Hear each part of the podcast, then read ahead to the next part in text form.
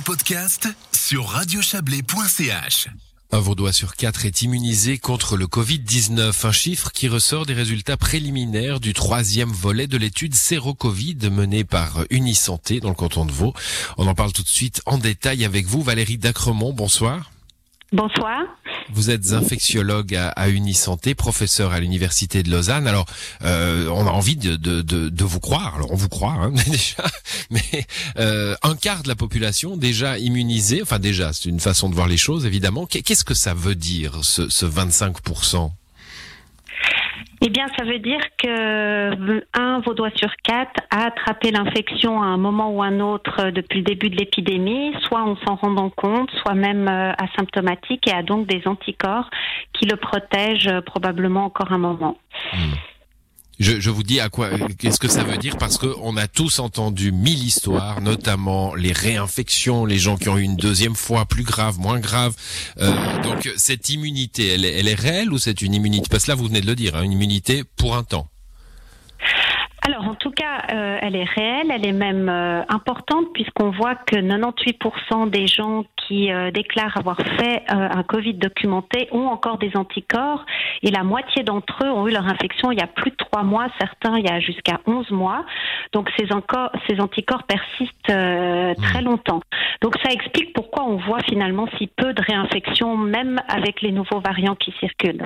D'accord. Et ce, ce 25%, alors comment comment vous vous l'obtenez euh, C'est en, en, fonction des cas connus ou c'est des, pro des projections des Non, là on a tiré au sort euh, plus de 1000 personnes sur le canton de Vaud, de mmh. tous les âges depuis 15 ans. On leur a fait une prise de sang pour voir s'ils ont des anticorps euh, contre le virus, soit des anticorps après une infection naturelle pour la plupart d'entre eux, et un petit nombre, une cinquantaine de personnes qui ont déjà été vaccinées et qui ont aussi développé des anticorps des anticorps amenés par le vaccin Ou ce sont des gens qui ont eu le, le Covid Tout à fait, c'est des gens, il euh, y a les deux. Donc si on prend euh, tout le monde, on a donc 25% euh, des gens qui sont positifs.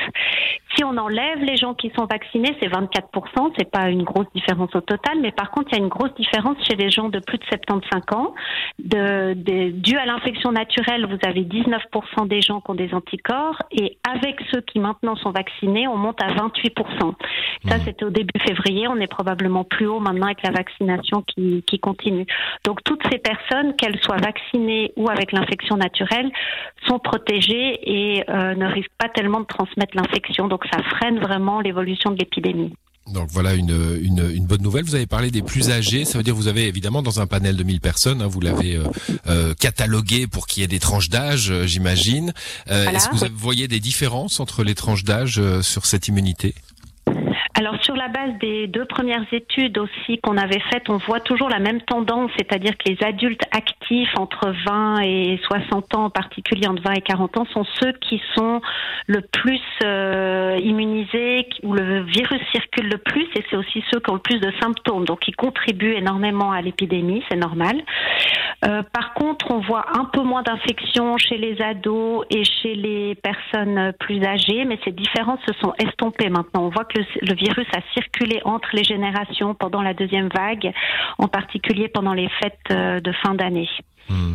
Alors, ce, ce, ce résultat, hein, 25% en une année. Alors, on a tous trouvé le temps extrêmement long, mais sur le, le sur l'échelle de temps d'une épidémie, euh, en même temps, on, se rend compte que tout va très très vite. Hein. Les vaccins arrivent très vite par rapport à ce qu'on a connu euh, auparavant. Euh, cette immunité collective construite, euh, un quart de la population en, en un an ou un peu moins d'un an, c'est qu'est-ce que ça veut dire sur l'échelle de temps d'une épidémie? Alors ça va déjà faire un bon frein pour euh, cette épidémie, mais ça va pas être suffisant pour la contrôler. On n'a pas envie probablement d'attendre encore deux ans de plus pour atteindre les 70 mmh. ou 30% pour euh, vraiment contrôler complètement cette épidémie. Donc évidemment, c'est la vaccination qui va faire la différence, en particulier les personnes euh, vulnérables. C'est vraiment elles, une fois qu'elles sont vaccinées, qui peut nous permettre de euh, lever les mesures et tout ça pour que, même si le virus circule, ma foi, dans les populations plus jeunes, ça peut être un choix de société de dire nos personnes fragiles sont protégées, n'arrivent plus à l'hôpital, ne décèdent plus. Tant pis si ce virus circule, il faut absolument que les les jeunes qui là sont en train de souffrir d'une autre épidémie, euh, parfois plus silencieuse, de, troubles psychiques, sociaux extrêmement importants, doivent pouvoir vraiment revivre maintenant. Mmh, bon, donc euh, encouragement, vous sortez cette étude aujourd'hui, enfin les résultats de cette étude aujourd'hui, d'abord parce que c'est une étude publique, donc il faut il faut qu'on les connaisse, mais euh, aussi pas pour dire le, le, finalement l'immunité avance, donc le vaccin devient secondaire. Au contraire, hein, c'est ce que vous venez de nous dire. Ah non, sans le vaccin, on n'y arrivera pas. Avec 25%, on pourrait encore avoir une euh, troisième vague. C'est moins hmm. probable, mais tout à fait possible. On a absolument besoin de la vaccination, d'abord pour protéger les personnes fragiles, et après, parmi les gens plus jeunes, tous ceux qui veulent, euh, pour éviter de l'attraper, pour contribuer à stopper euh, cette épidémie, pourront être vaccinés après. Voilà, une dernière question. On, est là sur le canton de Vaud, hein, c'est votre tâche. Vous, vous, avez un, un, comparatif avec les autres cantons? On est dans le même ordre d'idée?